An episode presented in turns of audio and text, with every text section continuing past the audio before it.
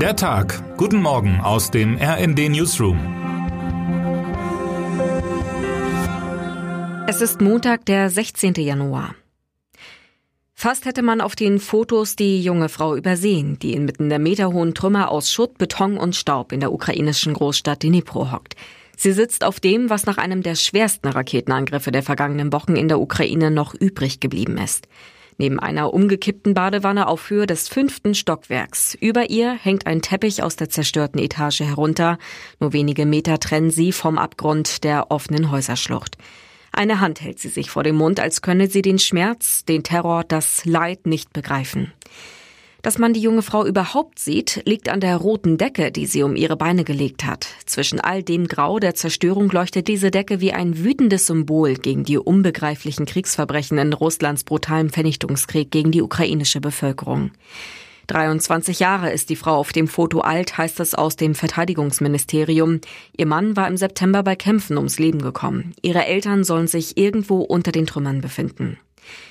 Es sind schockierende Bilder, die uns aus Dnipro erreichen. Mit Spürhunden suchten Einsatzkräfte das ganze Wochenende lang nach Überlebenden.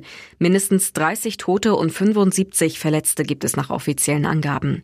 Mehr als 40 Personen werden noch vermisst. Auch viele Stunden nach dem Raketenanschlag bergen Rettungskräfte noch Überlebende aus den Trümmern. Die Welt muss das Böse stoppen, forderte der ukrainische Präsident Volodymyr Zelensky. Genau darum geht es auch in dieser Woche beim Treffen der sogenannten Ukraine-Kontaktgruppe auf dem US-Luftwaffenstützpunkt Rammstein in Rheinland-Pfalz. Ein Überblick über drei Dinge, die in dieser Woche wichtig werden. Erstens, wo bleibt der Rücktritt? Es gilt als sicher, nur hinter dem Zeitpunkt steht noch ein kleines Fragezeichen. Doch offenbar wird Verteidigungsministerin Christine Lambrecht am heutigen Montag offiziell ihren Rücktritt bekannt geben. Etwas größer ist das Fragezeichen hinter der Frage, wer das Verteidigungsministerium in Zukunft führt. Scholz und Lambrecht schweigen zu allen Punkten. Zweitens, wo bleiben die Kampfpanzer? Die Ukraine-Kontaktgruppe kommt am Freitag in Rheinland-Pfalz auf dem US-Luftwaffenstützpunkt Rammstein zusammen, um über weitere Hilfen für die Ukraine zu beraten. Großbritannien hat an diesem Wochenende schon angekündigt, erstmals westliche Kampfpanzer zu liefern. Man wolle so Verbündete ermutigen, auch ihre Unterstützung zu liefern. Das ist kein Wink mit dem Zaunpfahl. Die Briten werfen Kanzler Scholz gleich den ganzen Zaun über den Ärmelkanal. Damit fällt auch das letzte Argument im Kanzleramt, das der Alleingänge, um der Ukraine den deutschen Leopard 2 Kampfpanzer vorzuenthalten. Die Briten haben es geschafft, den Entscheidungsspielraum von Scholz so weit zu reduzieren, dass er Forderungen nach Leopard-Panzern jetzt nicht länger ablehnen kann. Bis zum Rammstein-Treffen, glauben Beobachter, wird der Kanzler daher die Leoparden freilassen. Scholz droht damit die nächste Machtprobe in Europa zu verlieren. Zuvor stand er schon durch Frankreichs Schützenpanzerankündigung unter Druck und erteilte am Ende dem deutschen Marderpanzer grünes Licht. Drittens. Wo bleiben die Lösungen für die vielen Krisen? Ab Dienstag wird darüber auf dem Weltwirtschaftsforum in Davos diskutiert. Zahlreiche Spitzenpolitikerinnen und Politiker, Wirtschaftsbosse und Fachleute aus der Wirtschaft kommen vier Tage zu aktuellen Debatten und vertraulichen Begegnungen in dem Schweizer Bergdorf zusammen. Russlands grausamer Vernichtungskrieg gegen die Ukraine und die weltweiten Folgen sind neben der Klimakrise eines der zentralen Themen. Drei Fragen, auf die wir in dieser Woche Antworten hören werden. Hoffentlich sind es gute Antworten. Termine des Tages.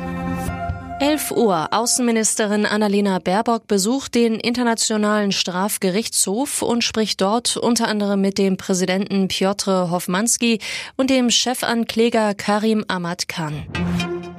14 Uhr. Bundeskanzler Scholz besucht den Rüstungskonzern Hensoldt. Dieser produziert unter anderem Radarsysteme, Zielfernrohre und Nachtsichtgeräte, die in der Ukraine benötigt werden. Der ehemalige König Griechenlands, Konstantin II., ist im Alter von 82 Jahren in Athen am 10. Januar gestorben. Vertreter aus fast allen Königshäusern Europas werden für die Trauerfeier und die Beerdigung in Athen erwartet. Wer heute wichtig wird. In Berlin beginnt am Montag die Modewoche. Mehrere Designerinnen und Designer zeigen in den kommenden Tagen ihre Entwürfe. Unter anderem auf der Gästeliste US-Schauspielerin Andy McDowell und ihre Tochter Rainey Qualley werden am Mittwochabend zur Laufstegschau von Mark Kane erwartet. Auf dem Programm stehen auch Kreative aus der Ukraine, etwa der Modeschöpfer John Gritzfeld. Die Modewoche in Berlin findet zweimal jährlich statt.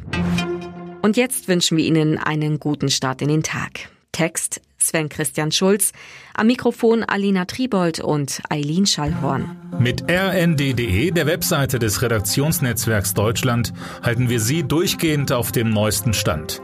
Alle Artikel aus diesem Newsletter finden Sie immer auf rnd.de slash der Tag.